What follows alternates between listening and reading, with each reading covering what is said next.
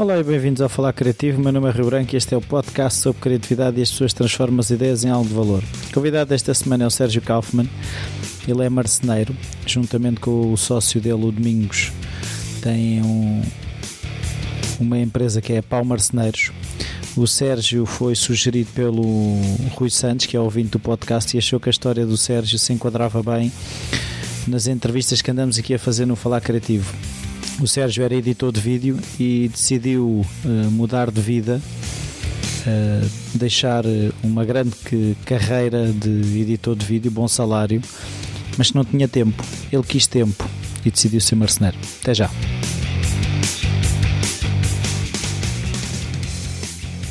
Bom dia, Sérgio. Bom dia. Obrigado por esta oportunidade. Uh, a minha primeira pergunta é se na tua infância havia artistas na família, um familiar em genhocas, hábitos culturais, esse tipo de coisas?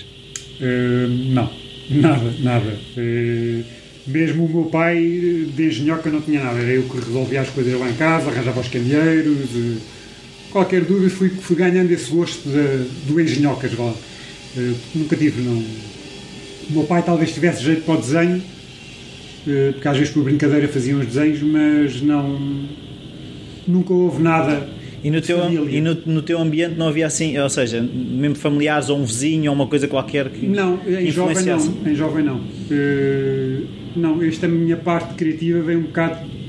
Não é por força de trabalho, mas tem um bocado a ver com a minha profissão anterior. Pronto, que como trabalho em vídeo, em pós-produção de vídeo, a pessoa tem que ser, tem que ser criativa.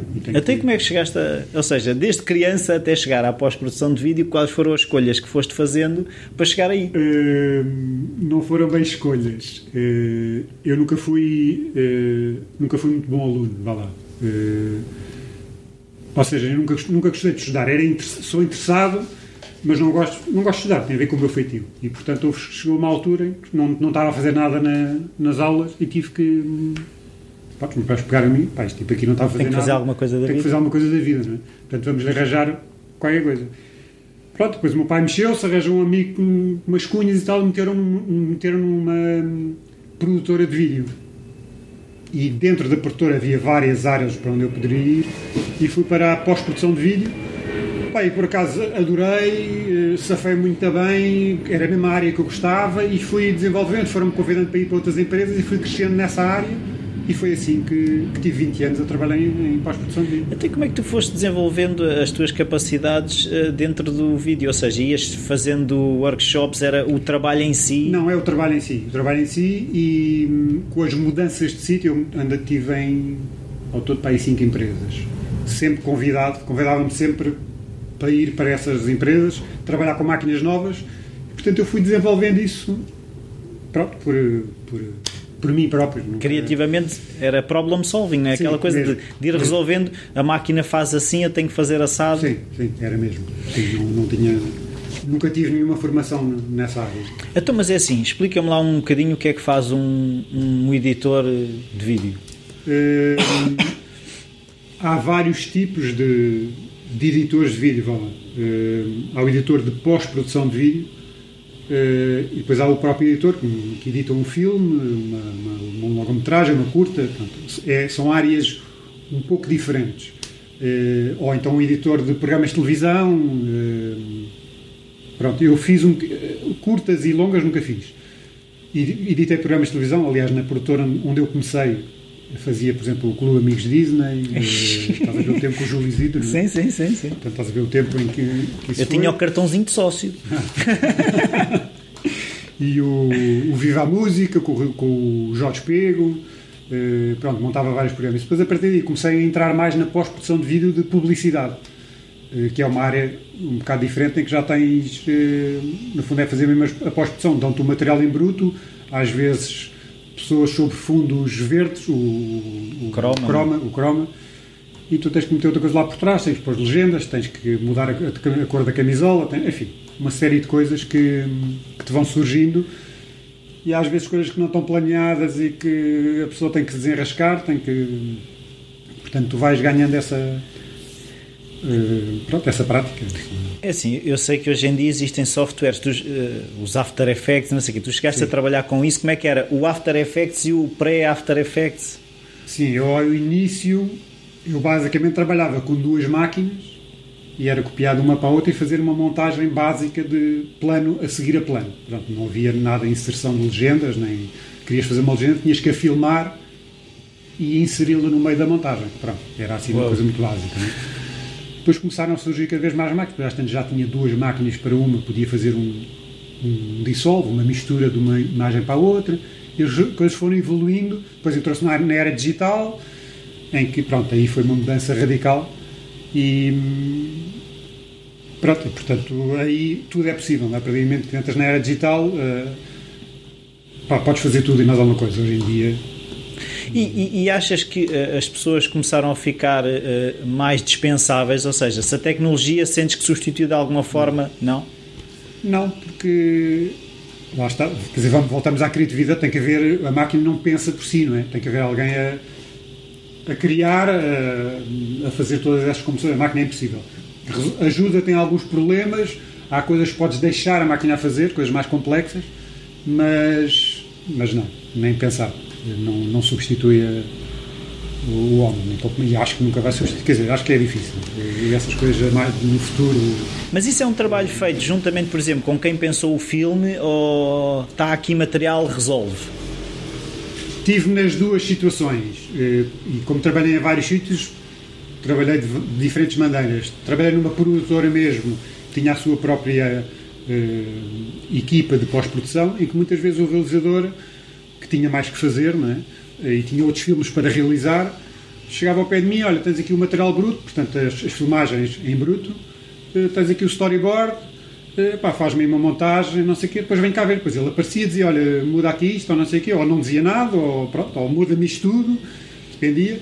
Eh, Mas muitas vezes era eu que tomava as decisões, dependia. Outras vezes vinham, no caso da pós-produção de, de publicidade, é diferente. Eh, geralmente tinha o realizador comigo a acompanhar o trabalho, eh, era, mais, era diferente. Sim, Era também são diferente. coisas normalmente mais curtas, não Sim, é? coisas muito mais curtas, 30 segundos.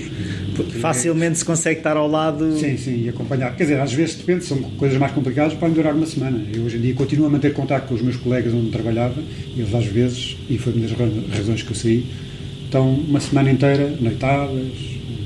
Pois é, isso que eu ia perguntar. Esse, semana, é, é que eu lembro, por eh, exemplo, quando estive mais ligado ao 3D, eh, eu também cheguei a, quando tá, como arquiteto e percebi que eh, é fácil aquilo descambar e entrarmos pela noite dentro no dia a seguir estamos de manhã a ver se o render ficou da noite. Sim. E eu acho que também é um bocado fácil também pela falta de formação de conhecimentos de quem está a pedir e de quem está a coordenar. E, muitas vezes não tem noção. Não- hoje em dia é capaz de estar um pouco melhor, mas no início então era, era o descalço. Então não é a máquina que faz tudo. Pá, pois, e, e havia uma frase muito conhecida que era fix it in post. Ou seja, eles filmavam o que lhes apetecesse. Depois eles já sabiam fix it in post, portanto arranja-se na pós-produção. Em vez de desviar a câmara para o lado para não apanhar 20 candeeiros, Não, era, estavam lá e depois aquilo tirava-se em pós-produção. E portanto sobrava para nós sempre e ficávamos noites e fins de semana e, e, e não, e não havia planeamento. Eh, Era sempre. Porque os problemas depois surgiam quando tu pegavas no material. Só aí é que sabias o que é que te esperava. E depois o filme já, como aquilo já estava tudo planeado em termos de Tempos. de, de tempos para ir para o ar, para isso tudo, eh, pá, tinhas de desenrascar. E se fosse preciso, ficavas lá a noite toda e o outro dia e não sei o quê. Quer dizer, não pronto, era, a, a tu como é que te ias aguentando café? Sim, eh, pá, café. eh, eu por acaso não era muito café na altura, ia-me aguentando também porque era mais novo.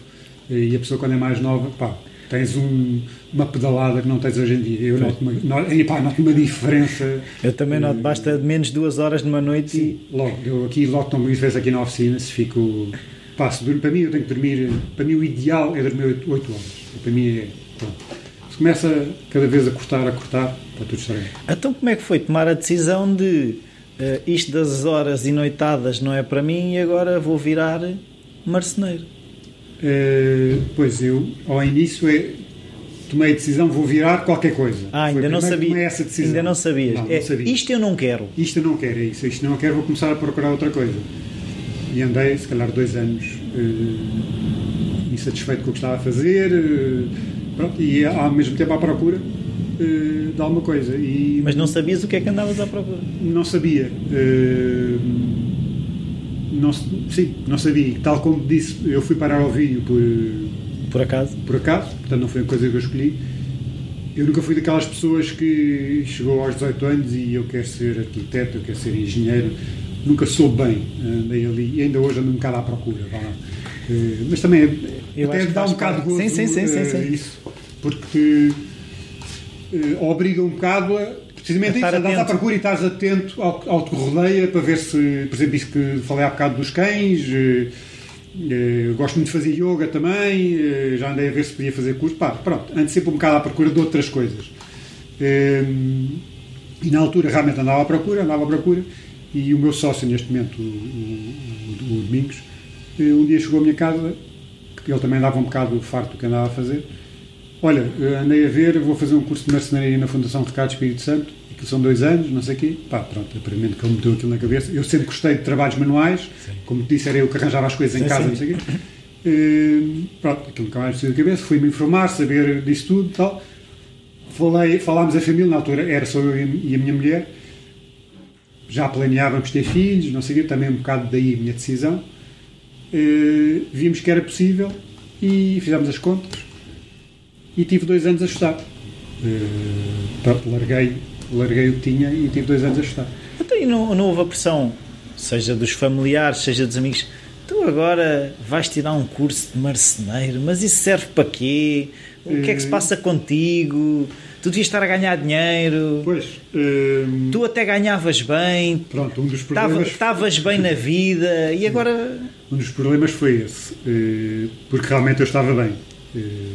Estava bem, Sim, vista segundo o meu outros- informa- à vista dos outros Segundo o meu bem. informante, estavas bem. Estava. À vista dos outros eu estava bem, mas eh, Também já lá estavas há mais tempo, se calhar, não? eh, o quê? Na, A fazer vídeos e. Sim, quer dizer, ao, ao fim de 20 anos andares a saltar de uma empresa que vai subindo, vai subindo e às tantas ficas num lugar, Claro. num bom lugar e com um bom ordenado. pronto. Claro.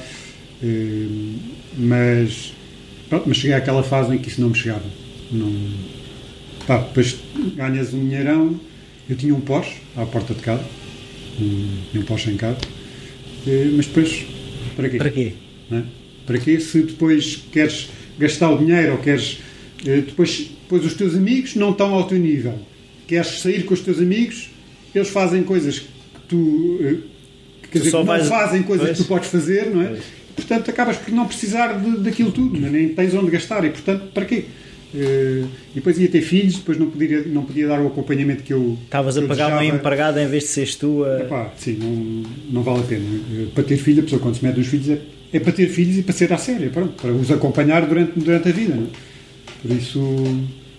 Então foi uma coisa pensada, achámos que dava e, e lancei-me. Eh, E, ah, e estavas a perguntar, claro que houve uma parte dos meus pais na altura acharam que eu muito estranho, mas como sempre me apoiaram, apoiaram-me depois, perceberam a minha razão e isso tudo e depois apoiaram-me e, e eu fui em frente. E depois a minha mulher também teve um bom, um ótimo apoio. Pois, portanto, é, é aquilo que eu sinto, por exemplo, ajuda. eh, na maior parte dos pais, incluindo um bocado os meus, é, essa- é, é quase. Eles na vida deles nunca tiveram essa. Como é que é? Quase luxo de questionar o facto de Sim. eu não estou contente a fazer Claro, aquilo que estou a fazer. Não, não se punha isso. E às vezes custa-lhes um bocadinho a perceber que, que essa insatisfação eh, é, é dolorosa. Sim, sim, sim, sim. Sim, na altura não. Sim, na altura era, era- fazia-se carreira, não é? É o isso. meu pai teve pá, não sei quantos anos, mas foi a vida toda numa empresa. A vida toda. E foi subindo lá dentro, começou cá de baixo, foi subindo, subindo, subindo, até que pá, chegou à idade da reforma e saiu. Mas foi a vida inteira numa empresa. Portanto, estas coisas realmente fazem um bocado de confusão. Mas achas que é porque Mas- as pessoas não se questionavam? Não, eu acho que, quer dizer, eu acho impossível não se questionarem, não é? Eh, Quer dizer, nós como ser humano não, não, não mudamos assim, quer dizer, acho que as pessoas questionavam, só que era assim, a sociedade funcionava assim, não sei, se calhar não havia outras tantas oportunidades, não, não sei. Não, é assim, eu por acaso agora que estavas a falar, estava a pensar um bocado nisso, que é, eu acho que é, ao termos acesso a outros exemplos, Também é verdade, sim, pensamos que é possível. claro, claro, isso é verdade, sim. Ou E seja, é que ele fez, porque é que eu não, porque é que eu não consigo fazer? E hoje em porque é dia, não- quantos casos são de ah, era a pessoa que fazia não sei o quê, agora faz não sei Claro, o quê. claro. E nós fica aquele bicho.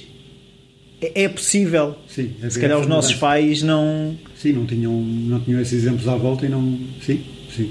É, também é uma, é uma verdade. Sim.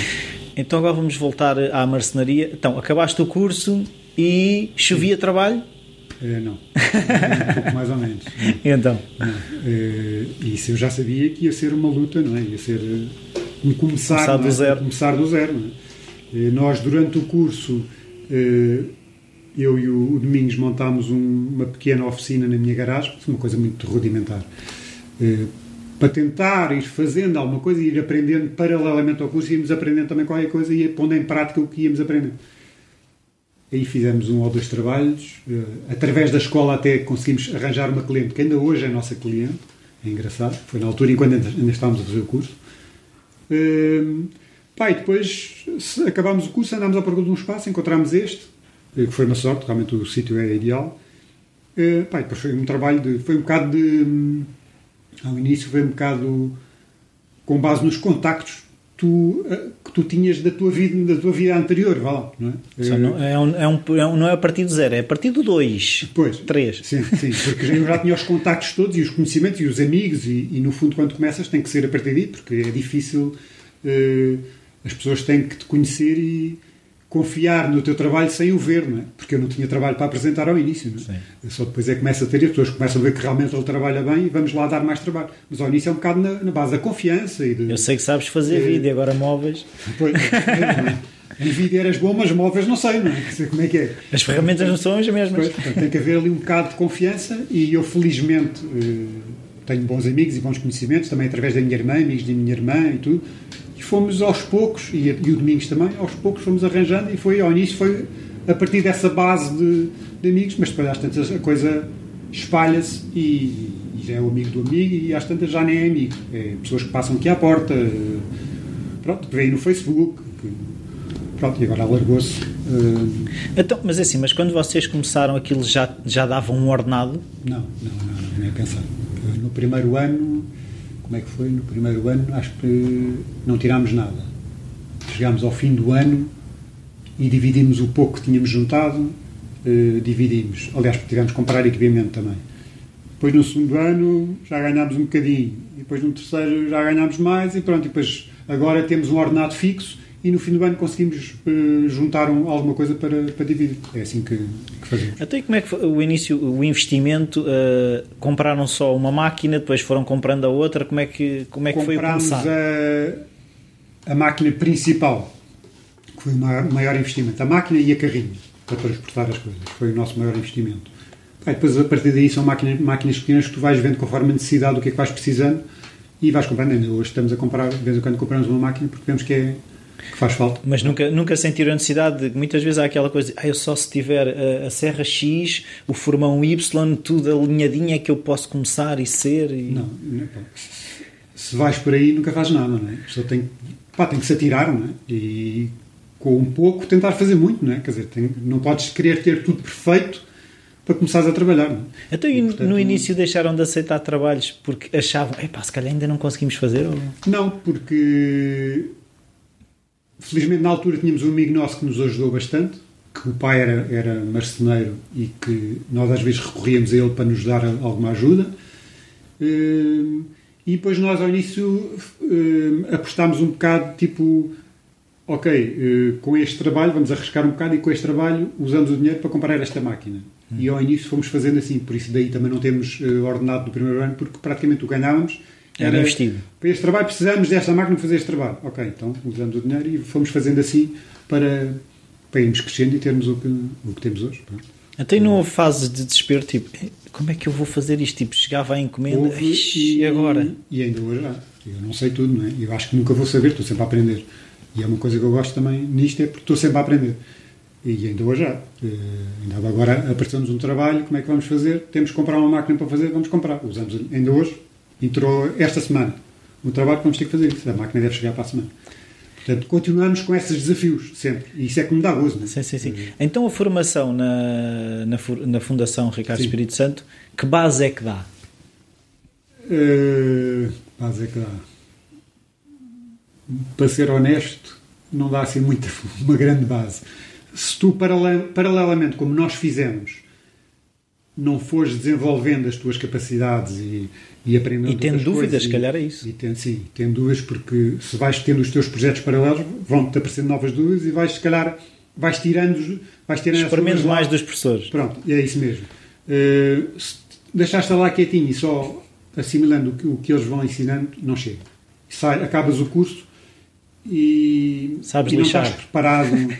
não, se, se calhar sabes, a a fundação é muito virada para as técnicas tradicionais. Uh, não sei como é que está hoje em dia, há, cinco, há seis anos atrás, uh, estava muito fechada para, e muito virada para as técnicas tradicionais, que é o que eles sabem fazer bem uh, e realmente são os mestres. Uh, mas não, não abriram ali um bocado mais para as, para as novas técnicas, para os novos materiais, para, e tu chegas cá fora, o que as pessoas querem não é. Pá, é raro o móvel que nós fazemos aqui em madeira maciça. E a Fundação só trabalha com madeira maciça. Há ah, pá, toda uma gama de outros materiais que se usam hoje em dia para fazer os móveis de hoje em dia. Quer dizer, não, não faz sentido tu fazeres um roupeiro em madeira maciça ou um aparador todo em madeira maciça para todos os outros materiais. E a pessoa não, de lá não sai preparada para isso. Eh, portanto, paralelamente, se, se puderes ir ganhando essa experiência. É Mas as ideal. pessoas, eh, os marceneiros não procuram, é porque é assim, a maior parte, eh, os IKEAs desta vida, como se costuma dizer, aquilo é tudo folheado. Só que, eh, ou seja, madeira maciça lá e não existe. Eh, Eu Existe, tinha. Por acaso existe. existe. Eles têm madeira maciça. Sim, tem algumas Tem coisas. algumas coisas madeira maciça. Mas aquilo que, que eu acho é. A ideia que tenho, eh, posso estar errado, é. Quem não quer aquilo vem para. Ou seja, as pessoas procuram o marceneiro por aquilo que não encontram ou não. Uh, sim. Uh, sim. Há muita gente, já tem- temos tido aí pessoas que tipo, quase que têm um. Não, não, não vou chamar ódio, mas não, ódio é muito forte. Uh, pá, não gosto Uma do IKEA. uma azia. Sim, uma azia. não. Ao IKEA e não gosto. porque- porque Toda a gente tem. Toda a gente tem e depois ficam com a casa Igual à do igual à- vizinho. às outras pessoas todas e tal. Uh, pá, eu pessoalmente acho que o IKEA para jovens a começo de vida, para pá, pessoas com poucas posses, com, acho excelente. Acho, e a relação qualidade-preço, a construção, isso tudo. Nós, inclusive, já fizemos aqui alterações a móveis do IKEA, porque às vezes as pessoas aquilo não é exatamente o que querem e têm que cortar os pés ou fazer qualquer coisa, e já fizemos. Hum, portanto, mas reconheço que quem serve aquilo de qualidade é relativo, não é? Sim, não, não é para deixar aos nossos netos, né? Pois não é para deixar aos nossos testes, mas também o preço que aquilo custa também não, Não é para isso. Não é para isso. Eh, por isso, eh, sim, geralmente as pessoas vêm aqui quando querem uma coisa exatamente à medida ou com um desenho diferente e único, eh, é mais por aí. Eh, quando, sim, muitas vezes é quando o IKEA não lhes resolve o problema. Então, e vocês Acontece desenvolvem desenhos vossos? Sim. Eh, Isso é uma das partes que eu gosto bastante. Eh, E sou eu que estou mais virado para essa área. O Domingos está mais virado mais para a área da gestão da, da empresa, orçamentos, isso. E eu estou mais virado também. Ambos trabalhamos depois, fazemos as peças, mas depois eu estou mais virado para a parte da criatividade. E é uma área engraçado. Eu não, não, não tinha essa noção, mas lá está, a pessoa vai descobrindo conforme vai trabalhando e, e- e evoluindo. Eh, É uma área que eu gosto imenso. E pelo feedback que eu tenho dos clientes, pelos vistos, tenho algum jeito. Pronto. Eh, não sei. Eh, mas, e é uma área que eu gosto. Gosto desse desafio. De às vezes não- quase que não me dizem nada. Olha, quero um aparador para ali que tem estas medidas por estas. E, e pronto. E às vezes não me dizem mais nada. Eh, e eu pronto, eu tenho que criar ali qualquer coisa. Não é? Eh, isso é uma área que eu gosto muito. Então, Gosto- e, gosto e- e tu vais eh, procurar, por exemplo, livros de- da área? Onde é que tu buscas a inspiração para fazer esses que são de, da tua autoria? ando muito na net. Acho que hoje em dia é uma ferramenta indispensável. Eh, quer dizer, não, não, não vou dizer que não sei como é que antigamente se vivia sem net, porque vivia-se, era, lá está, era com os livros, não é? Hoje Claro. em dia na net, net substitui muito os livros. Eh, mas é uma ferramenta, pá, qualquer coisa que tu queiras hoje em dia está lá. E é uma fonte de inspiração enorme. Portanto, se tu andares ali um bocado a ver, eh, acabas por ganhar ali um elemento daqui, outro dali, e, e dali surge. Ou às vezes tens uma ideia. eh, por exemplo, uma coisa que eu desenhei foi um suporte de, de bicicletas para pôr na parede. E a net também serve para ver, mas esse foi mesmo do nada. Uh, não foi. E a net serve um bocado às vezes para ver se há um igual, por exemplo. Pá, porque há tanta gente neste mundo, pode haver um tipo lá, não sei aonde. não é propriamente ideia, uma cópia, teve a mesma ideia, teve uma ideia, ideia parecida, que às vezes pode ser, muito, pode ser claro, muito claro. parecido. E às vezes também te serve para, para ver isso, para perceberes, epá, tive uma grande ideia ou não? Pois, ou, outro dia também me aconteceu. Já não sei quanto. A pessoa pensa que foi um, foi, foi um iluminado, depois chega da net e dá lá não sei quantos ali, ali que já o fizeram. Por isso, acho que a net é, é essencial. E, aí, e depois tu, tu, desenhas em papel, desenhas no computador? Uh, geralmente desenho no computador. Uh, sim, geralmente desenho no computador. Papel, não tenho muito jeito para desenhar no papel. Uh, eu para fazer uma linha direita. Mas consegues pensar no computador? Sim, consigo. consigo. Pois é que até, ainda ontem estava a falar com, com, com, o Ricardo, foi o convidado de ontem, um, que eu não tenho essa capacidade. Ou seja, eu consigo resolver as coisas uh, à mão, ou seja, eu uso quase o computador, se calhar como tu usas a serra, aquilo é, é, é uma ferramenta. Ok, ok. Não, eu para já eu tenho e sempre tive uh, muita facilidade de visualização. Portanto, quer dizer, eu se calhar acabo por usar o computador mais para passar à prática, porque na minha cabeça já, já está tudo definido. Já tenho lá a peça. E como é que eu vou fazer e não sei o quê. Depois uso o computador mais para passar, para visualmente conseguir vê-la e, e, sei lá, discuti-la com o meu sócio. Pronto. Eh, claro que depois às vezes acerto, acerto algumas coisas, mas muitas vezes a ideia surge, eh, ou por exemplo, eh, encomendas de clientes às vezes surge no local. Vou lá visitar o local e logo ali estou logo a visualizar o que é que vou lá pôr, o que é que vou o que é que faz fazer, lá falta. não sei o que é que faz falta, não sei o quê. Uh, tenho essa facilidade de, de, visualização. E, por exemplo, os materiais começam logo a entrar nessa visualização? Uh, às vezes sim. Uh, e outras vezes ao contrário. Às vezes não tenho bem a ideia presente e ao ver os vários materiais que eu tenho aqui e começo a ver e a olhar e pego num bocado de madeira ou num bocado de contraplacado ou qualquer coisa e dali surge uma ideia para fazer a peça. Eh, portanto, o processo nunca é muito linear. Eh, depende.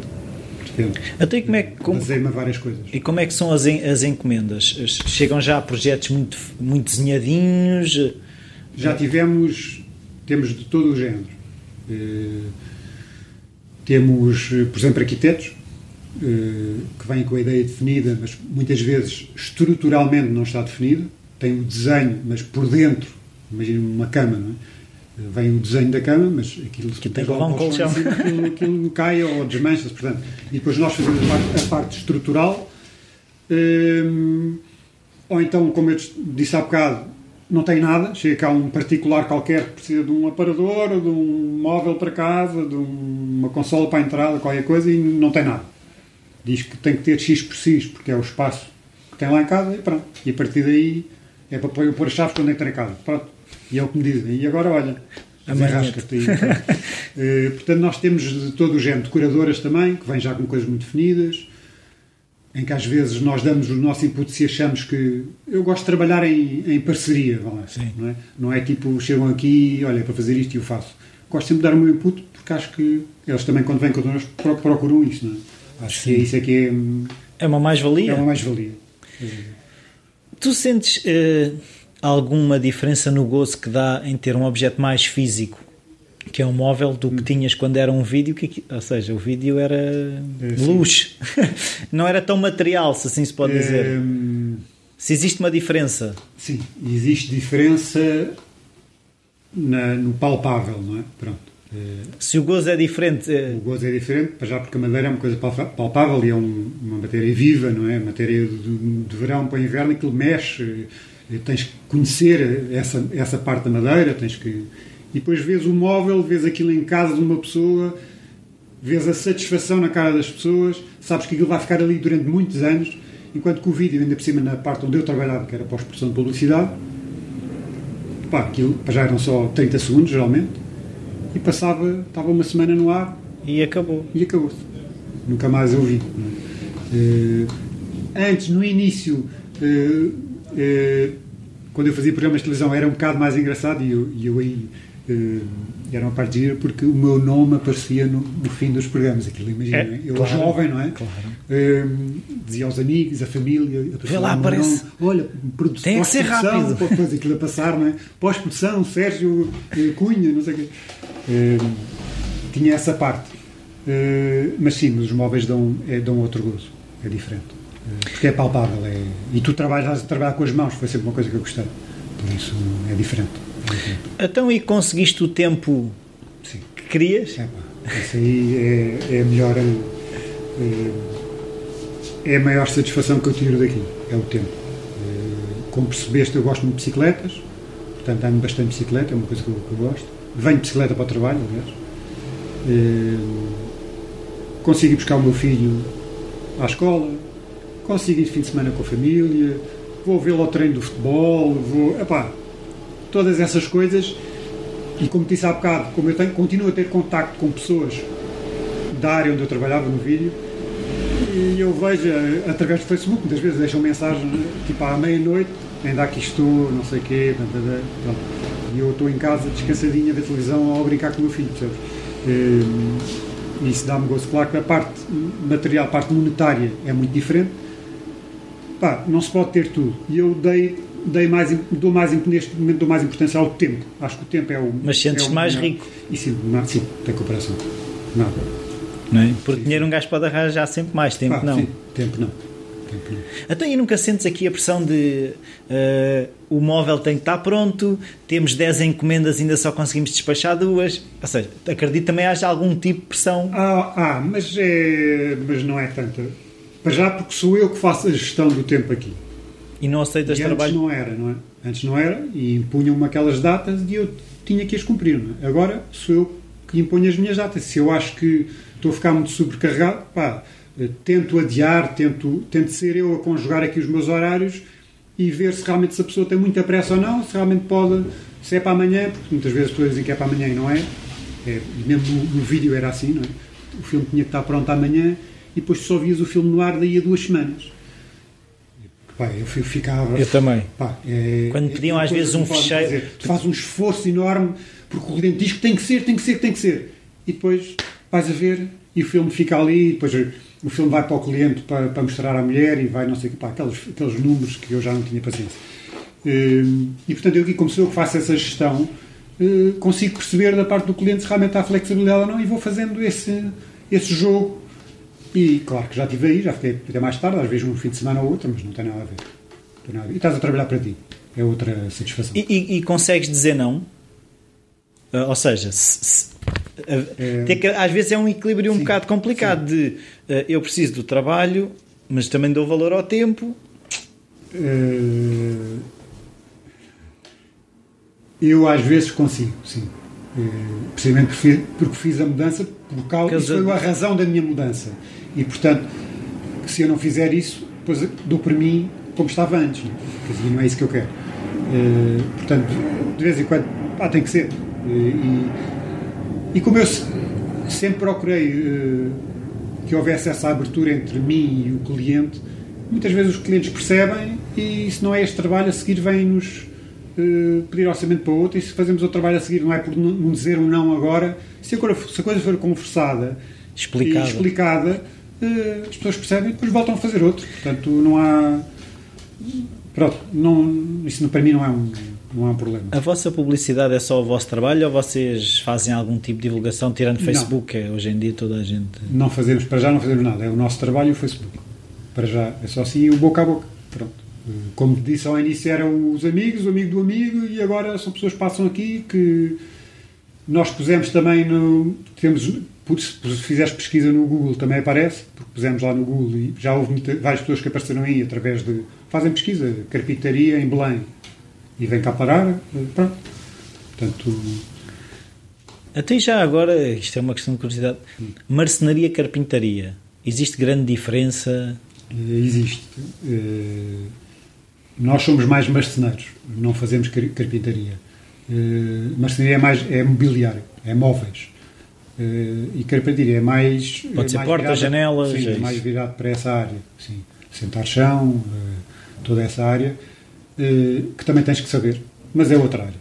Pronto. E nós estamos mais virados para a, para a marcenaria. E estão-se a dar bem. E estamos a dar bem. Sim, até agora estamos a dar bem. Então, e tu consegues descrever uma semana normal de trabalho? Ou seja, mesmo um dia, se chegas aqui cedo, eh, se a tua manhã é a ajudar o teu filho a ir para a escola, como é que é? Eh, sim, felizmente de manhã consigo ajudar o meu filho. Geralmente é a minha, mulher que me vai lá pôr, eu às vezes vou também, mas de manhã estou com ele, para mim é essencial. Eh, depois venho para aqui de bicicleta, eh, quando posso, às vezes quando está a chover muito não posso, mas geralmente venho. Eh, pronto, e o meu dia é, é fazer os trabalhos do dia, eh, a projetar, que é a tal parte que eu gosto muito, eh, a falar com clientes, entram-nos muitos clientes, aparecem-nos clientes pela porta, sem do nada, com questões, com dúvidas, com projetos para fazer. Eh, Portanto, é variado, é um dia muito variado, não é? Mas não tentas rotineira. alocar blocos de tempo, porque eu agora de manhã não vou atender telefonemas por isto, aquilo ou outro, ou vou estar só a fazer isto. Não consegues, tens que ser eh, Flexível. flexível. Não dá, não dá para fazer isso. É, é o teu negócio, porque tu, tu é que somos só os dois, tu é que dás a cara, portanto não te podes fechar ali no gabinete. Eu agora não quero falar com ninguém, eu não quero não O sei doutor só não faz- pode atender. Só estou no projeto, pois não pode ser, quer dizer. Portanto, tens de estar disponível, tens de ter essa flexibilidade que eu felizmente tenho e tinha do vídeo, porque tinhas que ser também muito flexível eh, e ter muita paciência. E eu, eu felizmente tenho, portanto consigo me adaptar bem. Portanto, estou, num minuto estou a, a arranjar uma cadeira, no outro a seguir estou a projetar, no outro estou a falar com um cliente que entrou pela porta e, e assim Mas não sentes que perdes foco quando tens que mudar de tarefa? Hum, pá, um bocadinho, mas é uma questão de hábito, é uma questão, uma questão de hábito. Eh, Consegues-te adaptar e tens que te adaptar, acho que não há outra maneira. Numa empresa pequenininha, somos só dois, tem que ser assim, não há outra maneira. Não, não dá. Até- Mas chegas aqui a sempre à mesma hora, cedo, tarde? Geralmente por volta das nove. Por volta das nove.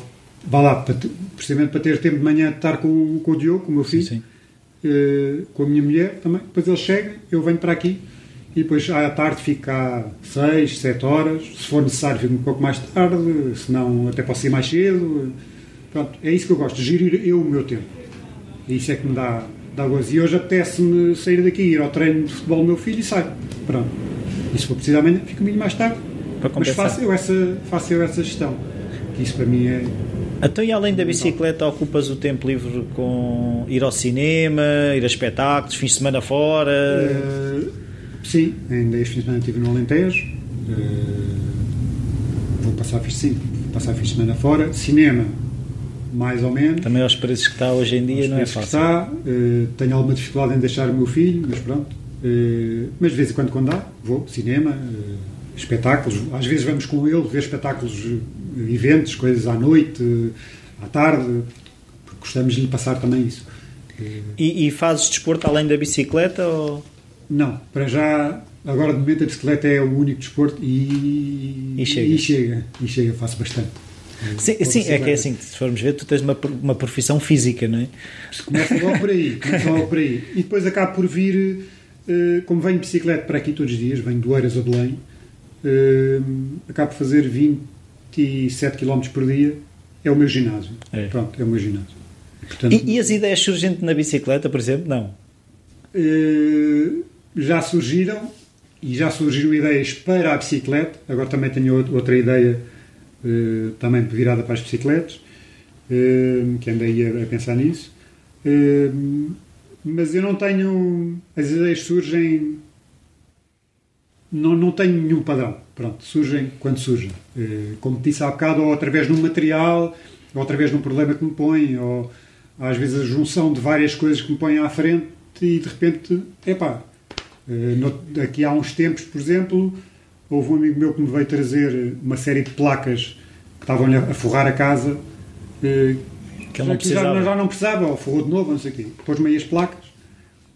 Pronto, eu olhei para as placas e a partir das placas desenhei uma cadeira. E fiz a cadeira, tenho duas cadeiras lá na minha casa de exterior, são as cadeiras, duas cadeiras da minha casa.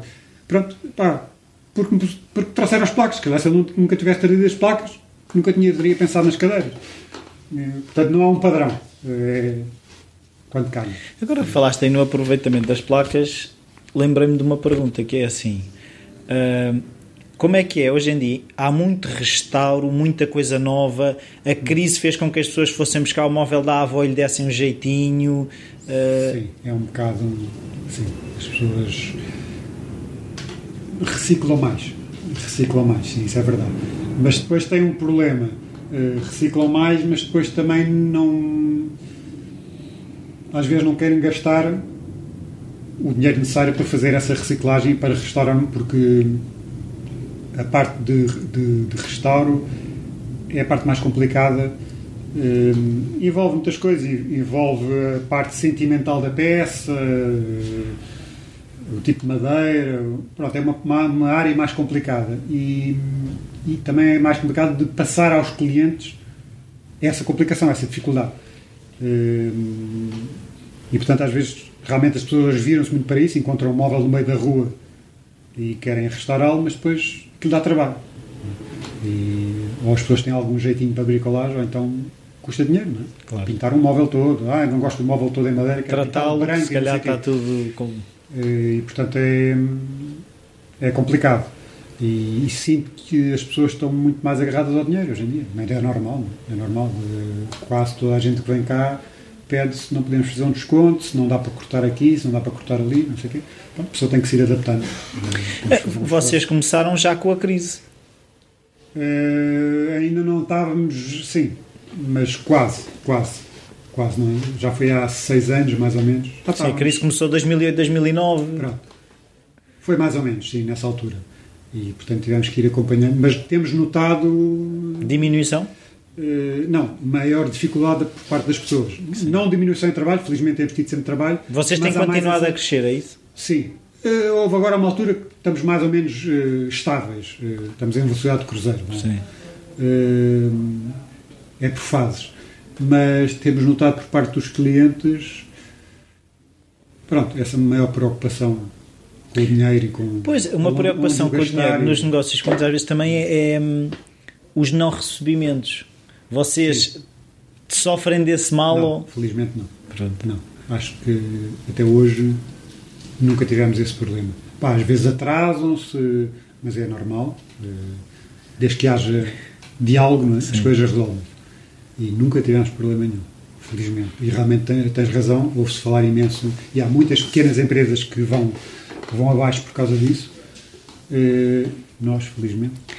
Mas se calhar não sentes que às vezes é também um bocado a, a gestão de se calhar foram empresas que começaram quando o dinheiro uh, era, era menos uma preocupação, aquilo estava sempre a entrar. E vocês, como começaram de agora daqui, arruma-se para ali, depois arruma-se para ali. Sim, talvez, talvez. Temos, sim, temos uma maior preocupação com os. Com uma, gestão, uma gestão sustentável. E com, e com a aplicação, sim, depois com a aplicação desse, desse dinheiro, sim, também é verdade. Também é verdade. Temos uma, uma maior noção da crise em que vivemos e, portanto, temos que saber gerir la É? E se calhar também tem um bocado a ver com isso. E também, não sei, se calhar, hoje em dia já não, mas eh, mais no início com as pessoas, com os nossos clientes. Quem eram os nossos clientes na altura eram os nossos amigos e pronto, pessoas em quem há partida, há partida, à partida. tens mais confiança, tens mais. Mas hoje em dia não. Mas felizmente nessa área temos, não temos tido problema nenhum. Então, e não. projetos para o futuro? Isto vai crescer? Vais fazer outras coisas? Vais um dia fartar-te da marcenaria? Uh, não sei. Desenhar quadras de bicicletas? Pois. uh, não sei o que é que vai ser o futuro. Uh, Inquieta-te? Não gosto. já me inquieto mais. agora vou mais deixando, deixando ir. Visto que esta área onde eu estou marcenaria está a correr bem, serve-me para, para eu viver. É? uh, com o tempo que eu preciso, não me preocupo. Se surgir uma outra oportunidade no outro dia, há de surgir. Sei também com o avançar de idade e também eu ter tomado esta decisão, nesta altura, eu tinha 40 anos quando fiz a minha mudança, mais tarde que isso começa a ser, não digo que seja impossível, porque gente, como tu dizes, cada vez se ouve mais histórias de mudanças, não é? mas começa a ser um bocadinho mais difícil. Até por parte das outras pessoas que aceitarem, é pá, tão velho, o que é que ele vai fazer tão velho? Não é? Depois começa a ser e as pessoas acham que depois já és velho para, para fazer qualquer coisa de novo. Infelizmente hoje em dia é um bocado, eu não, não concordo. Acho que com a idade vais ganhando mais experiência e maturidade para, até que, para. Que é a informação que às vezes se perde. Pois, infelizmente. Então nesta área da marcenaria. Uh, os mestres. A maior, pois, a maior parte das pessoas chega aqui à, à marcenaria, que não nos conhece, é pá, que bom, dois jovens, não sei o quê, isto, a gente está habituado a ver um velhote ali às voltas com, com a madeira e não sei o quê e tal, porque é a noção que as pessoas têm e é, e é uma pena porque isso se perde, é uma pena. Mas desaparece. E, e, vocês tiveram contacto com esses mestres, ou seja, de tivemos na fundação, na escola. Sim, os mestres já eram pessoas com bastante experiência, não, anos e anos e anos de, de formação e de, e de, de ofício, não? É? por isso foi aí que tivemos. Nunca tivemos fora da fundação, não tivemos. Tivemos com o tal pai desse amigo sim, nosso, sim, sim. que também é marceneiro, marceneiro capiteiro, ele faz tudo e mais alguma coisa, desde, desde novo, desde jovem, não é jovem, quase antigamente começava-se a trabalhar com 12 anos, claro. era, não é? E aí tivemos bastante contacto com ele.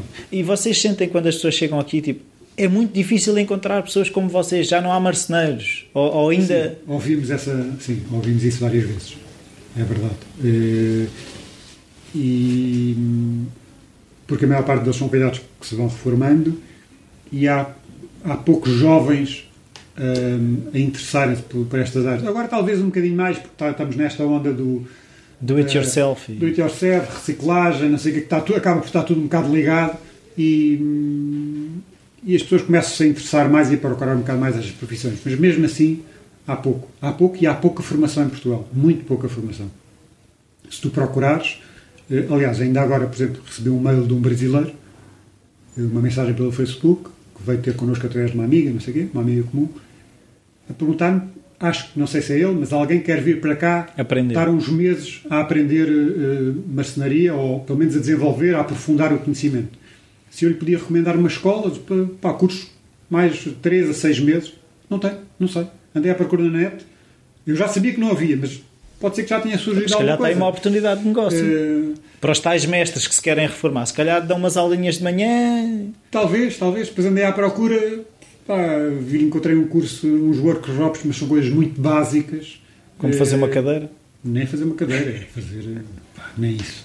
Uma caixinha de joias? Não. Talvez. Uma coisa muito básica. Nunca, nunca é uma coisa mais aprofundada. E há falta cá, eu acho que há falta. Até para motivar os jovens e puxar os jovens para. Porque o curso, por exemplo, quando nós fizemos o curso, eh, a maior parte eram jovens, realmente. Era eu e o Domingos, tínhamos 40 anos na altura Havia uma senhora mais velha, que é a nossa amiga, é, é a dona deste espaço, é, que tem espaço alugado, ela e mais uma amiga, e éramos os quatro ou cinco, havia depois mais uma outra, uma outra rapariga, o resto era tudo pessoal jovem.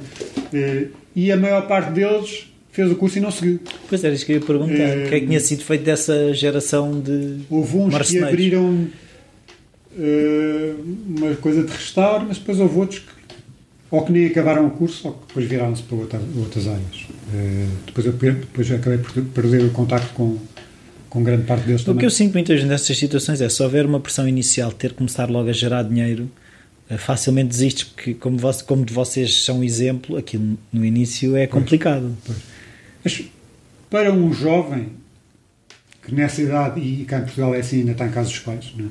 os jovens hoje para sair em casa dos pais é só quando estão bem, já bem acesos ou quando vão casar, não, sei quê, não é como lá fora, que aos 18 anos vão, alugam e vão trabalhar e trabalham e estudam e não sei o quê. Cá ainda já começa a haver, mas ainda não há, não há muito. Eu acho que para começar um negócio para um jovem, não sei se ainda há. Claro que há a preocupação do dinheiro, porque querem ter dinheiro para fazer a vida deles, mas se ainda tiverem em casa dos pais, não têm uma casa para pagar, não tem nada. Tem. Não há ainda essa. Eu acho que tinha mais eu tinha eu muito mais essa preocupação do que um jovem. Porque eu tenho uma casa para pagar, tenho uma família, minha mulher também trabalha, mas íamos ter um filho, não sei o quê. Eh, e por acaso, depois de eu tomar esta decisão e passado um ano de estar a estudar, a minha mulher foi despedida. Bem, aquilo foi uma, uma atrapalhada, mas a coisa eh, encarreirou-se e, e, e resolveu-se e, está, e estamos muito bem hoje em dia. Mas, mas é complicado tomar uma decisão destas. E foi fácil largar o Porsche? Foi foi mais fácil do que, do que eu pensava. Hoje ando de bicicleta e tenho um Clio com 10 anos, ou o que é que é. Uh, pá, claro, quando vejo-me passar, sento uma certa nostalgia e tal, mas não, tenho outras coisas. Tenho outras coisas. Uh, por isso, não faz falta. Muito obrigado, Sérgio. Nada. Foi um privilégio falar contigo. Muito obrigado. Obrigado. Bem-vindos de volta. Uh, espero que tenham gostado. houve uma coisa muito engraçada. Foi quando eu cheguei à, à Pau Marceneiros, depois estava lá um bocado ainda à conversa com, com o Sérgio e com o Domingos e vi um póster da Blood Brothers. Dois dos Blood Brothers foram entrevistados, o Marco Santos e o Bruno Serra Vinagre. E, e o Sérgio comentou que o, que o Hélio Valentim que é um entrevistado, ou seja, um futuro entrevistado, já a entrevista já teve marcada algumas vezes e tem vindo uns percalços, morava ali ao pé. E o que aconteceu foi no fim da entrevista, quando uh, eu me estava a despedir do Sérgio, o Hélio Valentim apareceu e acabei por finalmente conhecer pessoalmente o Hélio Valentim. Uh, isto parece que é quase uma aldeia, o falar criativo, as coisas acabam por se tocar umas às outras. Eu gosto disso. Eh, por isso, se vocês eh, acharem que mais alguém que está na aldeia do Falar Criativo, enviem para cá as vossas sugestões para o e-mail rui.falarcreativo.com. A página do Facebook também está disponível. É, é fácil entrar em contato comigo. Eh, se puderem partilhar os episódios, também ajuda a divulgar aquilo que eu, que eu vou fazendo aqui. E, e a grande mensagem que eu tiro deste episódio é é, é como é, é, um livro que eu li há muitos anos atrás do Robin Sharma do monge que vendeu o seu Ferrari. O Sérgio uh, poderia o título poderia ser o marceneiro que vendeu o Porsche. Para ter tempo. Uh, vamos todos tentar ter um bocado mais tempo. Muito obrigado. Até para a semana